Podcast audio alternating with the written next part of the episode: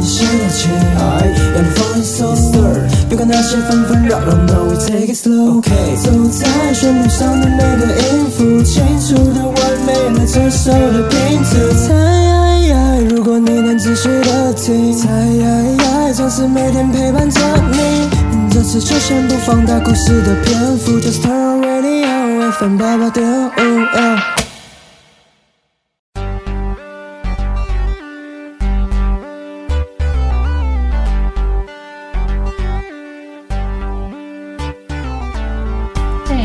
是礼拜二哎，对啊，今天有我最喜欢的广播节目《卡健更》哎，可以听了。这个节目我真的很喜欢，是我每个礼拜的精神粮食哦。它里面介绍的卡通都是我们的童年回忆，记得每周二下午一点都要调频 FM 八八点五收听《卡健更》哎哦。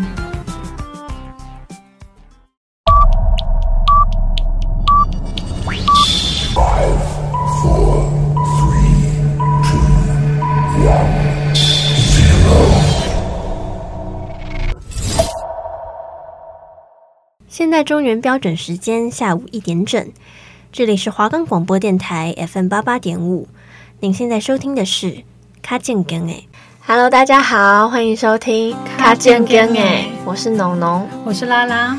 那我们的节目可以在 First Story、Spotify、Apple Podcast、Google Podcast、Pocket Cast、SoundOn Player 还有 KKBox 等平台收听，搜寻华冈电台就可以找到我们的节目喽。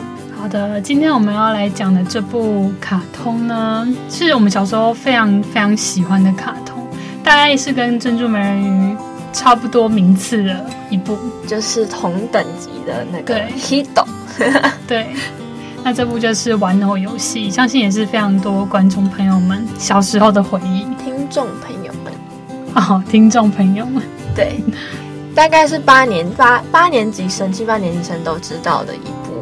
呃，日本的卡通这样，对对，那他就是在叙述呢，有一个女主角叫做仓田沙南，然后男主角叫做羽山秋人，那他们都是小学的年纪，大概五六年级这样，然后他们两个之间的爱情故事。那其实我觉得这部比较特别的是，因为它是一个少女漫画改编成动画片的，嗯，我觉得比较特别是它讲到其实蛮多议题的，关于像是关于校园霸凌。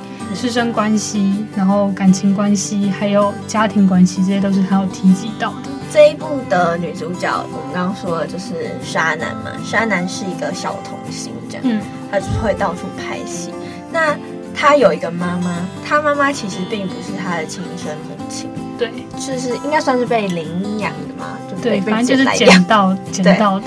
对，他就是弃婴这样，所以他从小就有很多跟自我认同还有被抛弃的这个感觉，就是他常常会有很大的不安全感。另一个方面呢，就是我们的雨山，他是妈妈生下他的时候，他妈妈就因为难产而死，这样，对，所以他生下来就没有妈妈。嗯、那他还上面还有一个姐姐，所以因为姐姐就知道说妈妈因为生了雨山，所以就死了这样。所以他从小就是认为都是雨山的错，然后就是他都会叫他恶魔什么的，就因为他觉得他杀了他妈妈。然后爸爸就是对于这个呃现况其实是不太了解的，他没，因为他长时间忙于工作，他其实对家庭没有太大的关注在他们两个身上，所以其实他也不知道他们两个其实有一个很深的矛盾跟误解。对，就是没有办法去接受对方这样。然后，所以雨山从小生长的环境，就是因为他姐姐不喜欢他嘛，然后爸爸又疏于照顾，所以他其实内心很封闭，所以就逐渐养成很孤僻，然后喜欢就是那种找麻烦的那种性格。对，就他在学校算是那种问题人物，嗯，然后会常常就欺负同学之类的，所以其实很很多人都看到他外表那个欺负别人的那一面，可是没有看到他内心很孤独的那一面。嗯其实我觉得，其实很多像这样的孩子啊，多半其实是想要引起大人的注意而已。对，就是他们，因为他们不知道要怎么跟大人沟通。嗯，对。然后可能大人也会也会觉得是小孩在无理取闹，所以其实有的时候没有办法有一个呃怎么讲好的方式去表达他的诉求，所以他们就会用这种调皮捣蛋的方式。他们两个都同样是生于一个算是家庭，就是他是孤儿，渣男是孤儿，然后雨山是在家庭不美满的环境上长大的。但是沙男不一样的是，捡到他的那个妈妈嗯仓田实沙子，他其实非常疼爱纱南，也把她当做亲生女儿在照顾，所以这也造就成他们两个在不同环境下长大以后不同个性的两个人。纱南就是一个非常活泼，但是雨山就是很相反的，他是一个非常孤僻的人。然后接下来就到了他，就是沙男跟雨山是同班同学，嗯，然后雨山每天都在班上闹嘛。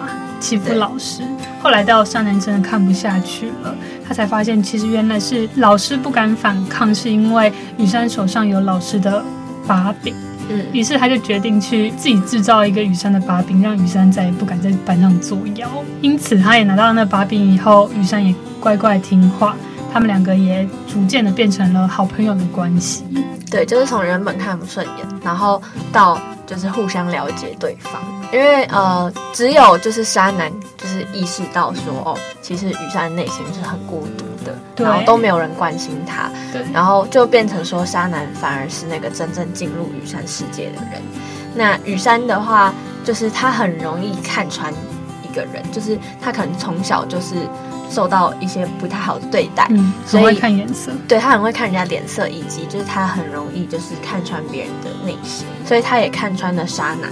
就是其实他都是用一些过于活泼的方式在包装他自己，但他其实内心也很孤独。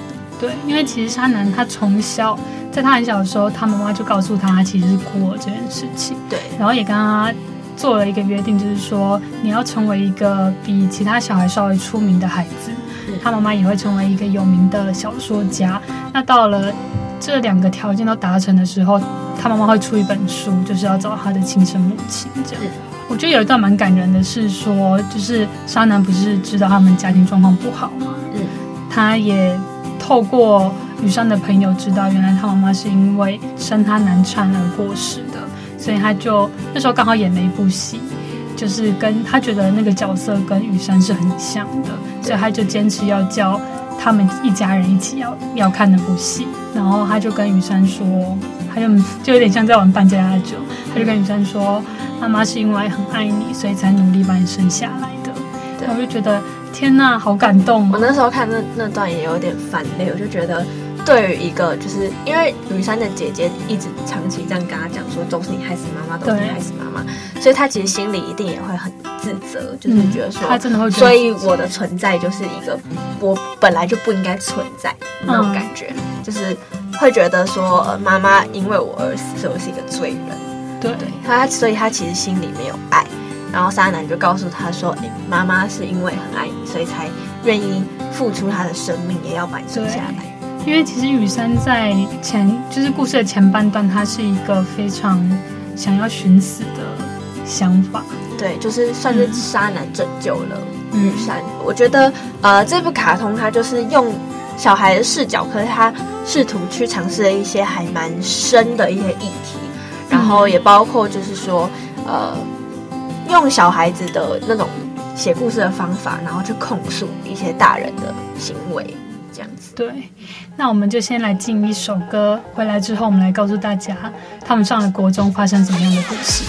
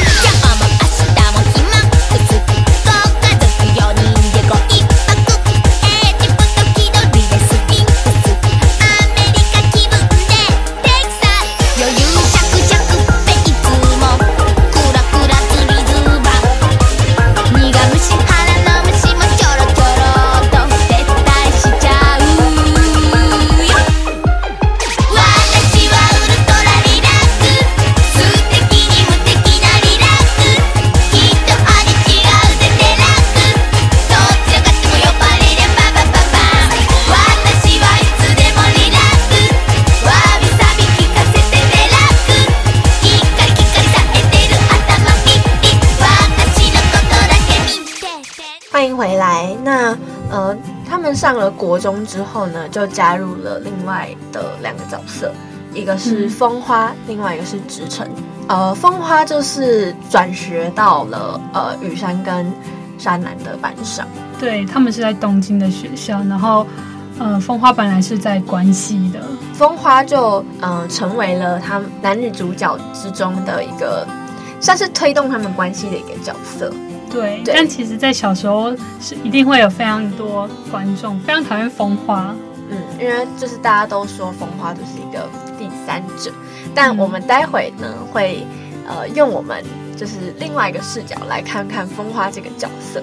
那首先，风花转学到他们班上，那马上就和沙男成为朋友。对对，但风花也跟沙男一开始一样，就是非常讨厌雨山，就是他觉得嗯雨山就是一个小痞子，对怪人。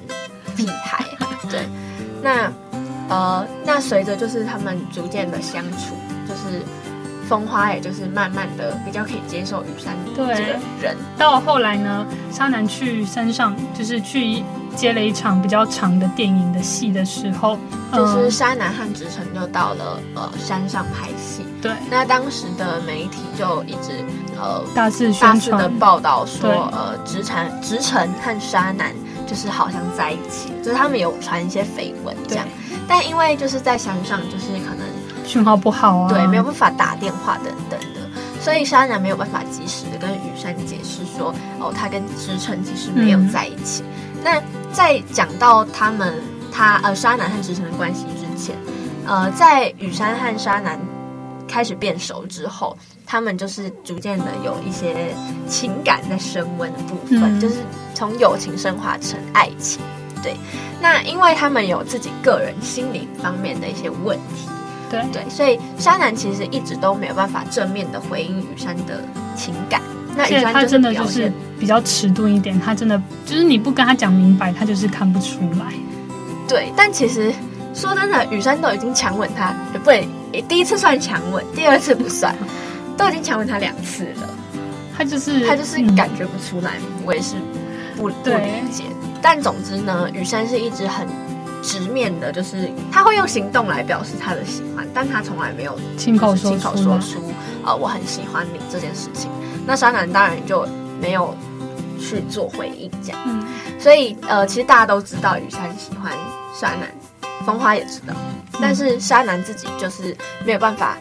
想清楚自己对雨山的情感，所以就直到他们去山上拍戏的时候，他们就大传了绯闻嘛。对，那雨山他们所有人都知道了，那他雨山就觉得非常难过。嗯、那这时候风花就刚好就跟雨山告白了，他就说他知道，呃，他对这件事情很难过，那他很希望可以陪在他身边。对，那雨山，你愿不愿意做我真的男朋友？因为他之前假扮过他男朋友嘛。对。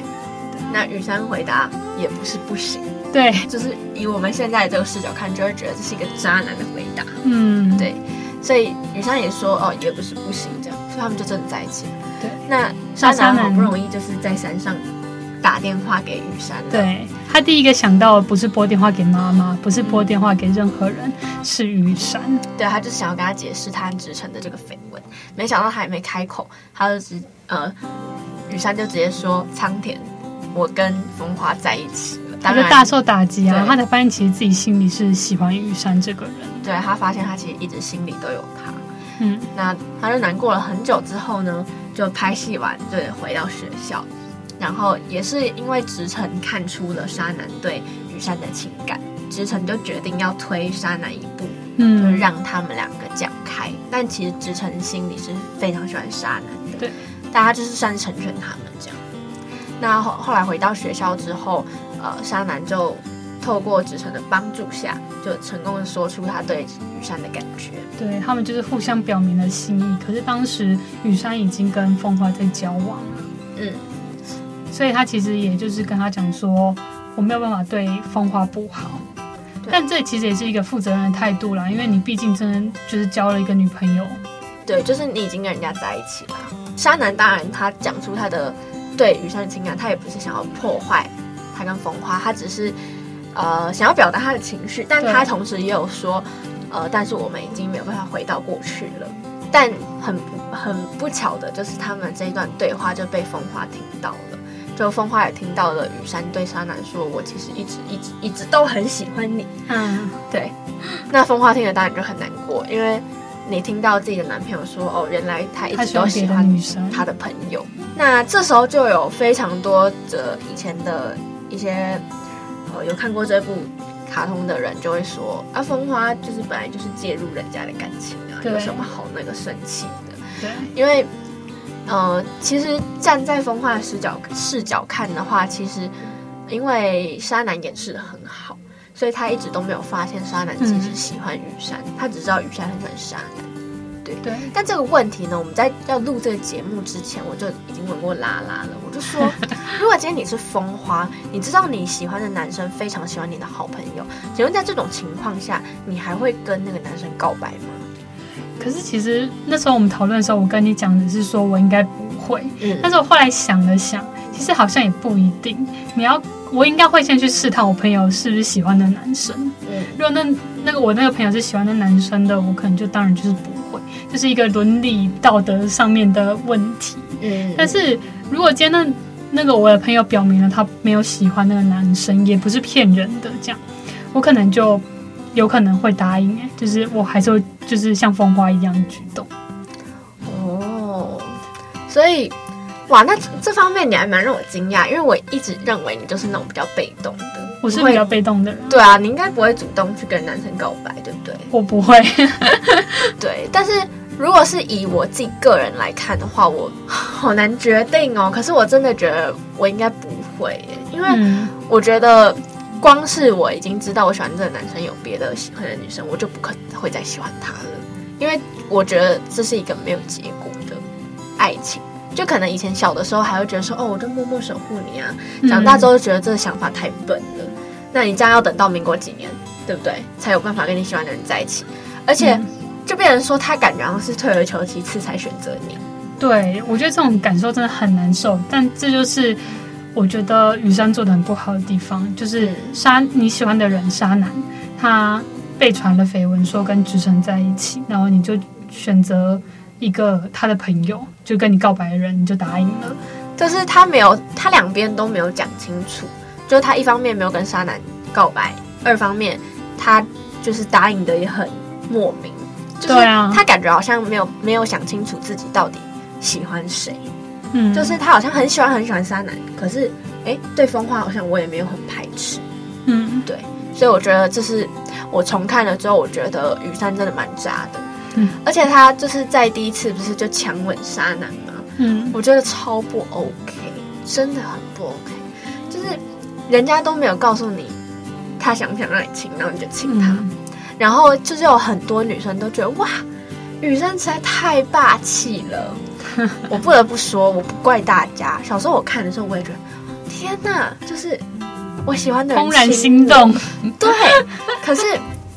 对沙男来说，那时候他根本就还没喜欢雨神，对，所以我觉得这样子完全就是性骚扰，嗯，就是性骚扰，对，然后再加上他后来对风花的态度，我就觉得他真的很渣。就像我们之前讲到珍珠美人鱼，我们会很讨厌米儿，嗯，然后我们会很讨厌风花，但其实我们站在风花的角度来讲，他其实并没有做错任何事情，嗯，他就是单纯的想跟他喜欢的人在一起。对，要要这样讲也是，对，因为他其实没有做错任何事啊。那我们就把时就是呃时间推进到山南已经十点了，因为雨山已经选择了风花，嗯，所以他就决定要跟子辰去呃美国拍戏。那他就是。是一个很瞬间的决定，所以其他人都不知道。是他的朋友啊，包括风花、雨山，他们都是在他要去机，他在机场的时候才知道这件事，然后他们就赶快的跑去机场这样。但其实这边我觉得有一个蛮复杂的原因，是因为风花跟沙男是朋友，所以风花一方面就是他不想要沙男和雨山在一起，二方面可是他又没有办法割舍这一段友情，所以他才其实还是很喜欢纱南。所以他还跟山南说：“哦，希望你可以赶快回来，我们都会一直在这里等你，等等的。”可是当他发现雨山直直勾勾的盯着沙南，然后沙南也一直在就是看着雨山的时候，他就会有一种呃占有欲的那种感觉，东西被自己的东西被觊觎的感觉。对，所以他就反，他就抓住了呃雨山的手，然后这时候雨山就反抓住风花的手，当然沙南就把一切都看在眼里，所以他就更难过，因为他知道，即使雨山以前非常非常喜欢我，他到现在都还很喜欢我，可是他已经选择风花了。对，这是他处理的非常不好的一点。那后来他就去美国拍戏嘛，拍戏完回来之后，呃，后来是风花主动退出这一段感情。对。他觉得反正自己的男朋友其实心里是喜欢沙男的，嗯，那就成全他们这样。对，我就觉得风花其实蛮可怜的，嗯嗯，他其实也是蛮懂事的啦。因为你自己介在中间，你也不会高兴，你也不会幸福啊。对啊，就你其实内心深处知道，他其实最喜欢的不是你。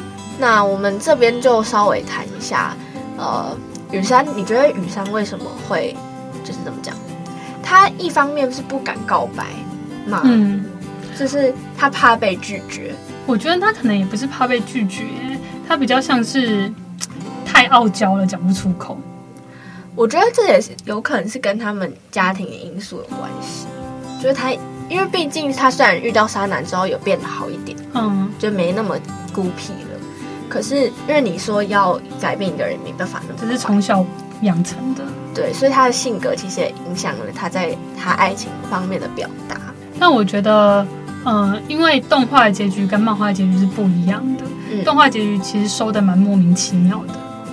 嗯，就是收在一个他们乱七八糟的结果，什么呃，阿玲就是那个呃，沙男的经纪人。的女朋友跟什么别的人结婚了啊？对，或者说什么子成家破产了啊，就是收的莫名其妙。但我小时候真的看的蛮开心的。但呃，后来他们的是漫画版的结局嘛？漫画版的结局就是直成变成同性恋。嗯，没有，没那么快，那是他们长大之后。哦，对，长大之后变成同性恋。对，我觉得这蛮酷的。但漫画版的结局是说，呃，他们最后雨山跟沙南在一起了嘛？嗯，但是。雨山的爸爸的公司要雨山爸爸调到洛杉矶，美国洛杉矶去工作，所以他就他爸爸就打算举家都搬到洛杉矶，洛杉矶去。嗯，但是这时候就是沙男面面临的要跟自己心爱的人分开，嗯，所以他就彻底崩溃了，得了一种叫做木偶病的病。对那木偶病的话，就是一个虚构的病，就是病人他呢不会有自觉，但他其实脸上没有任何表情。当他照镜子的时候，他其实会想象自己是笑的样子的。对他，反正他就是得了这种病以后，开始无理取闹，又说什么我想赶快长大，我可以做决定啊，不然就是说什么不然我们私奔好了。直到最后的最后，他发现自他在发现自己跟雨山的照片上自己是没有任何表情的时候，才发现事情的严重性。这时候，雨山也借着这个机会告诉沙南说：“其实要分开，不是只有你会痛苦，我也会很痛苦啊！我也不想跟你分开，但是你可不可以笑着跟我讲说，你不要去洛杉矶？”对，就其实呃，因为沙男很害怕被抛弃的那种，我们刚刚前面讲过。嗯因为他是弃婴，对，所以他很害怕被抛弃。那和他心爱的人分离，其实就是对他来，对他而言，就是一种非常难以跨越的那种情绪，觉得他会会非常的歇斯底里。那雨山的话，就是他他不会正面的表达他的情绪，可他其实也很舍不得。对对。那呃，在沙男听到雨山就是讲说，呃，我也很需要你来安慰我。的这些话的时候，他才振作起来。他就觉得说，雨山其实也需要我来保护。嗯，所以其实我觉得这是漫画版后面蛮令人感动的一件事情，就是他把它结尾至少写写的比较完整一点，然后也让人会觉得这个结局是圆满的。最后的确，那个羽山去了洛杉矶，但是他其实是主要是为了他那时候受伤了，然后他爸爸想要让他去。美国有最好的治疗，所以他才坚持说让他去美国。这样，那他过了两三年吧之类的，回到了日本以后，他们两个也是确定了对方的心意，还是决定继续交往下去。那故事就到这边结束了。简而言之，玩偶游戏就是一个嗯非常复杂的爱情故事啊。对，反正就是，哎、欸，我觉得你有没有发现，呃，我们看的动画片啊，小时候的那些卡通啊，如果是在演爱情戏的话，他们年纪都好小，什么国中啊、啊国小啊，就是你看他国小就会接吻。对啊，哎，这 Hello 可以播吗？小时候不会教教坏小朋友？珍珠美人鱼也是那个啊，国中国中啊，守护甜心国小，就是国小国中都是在这个年纪。对啊，因为其实我觉得他的年纪设定可能是为了跟我们看的年纪比较相符一点，但是其实这些行为都是呃稍微更成熟之后我们才会比较懂的一些事情。好的，那我们接下来休息一下，进一首歌。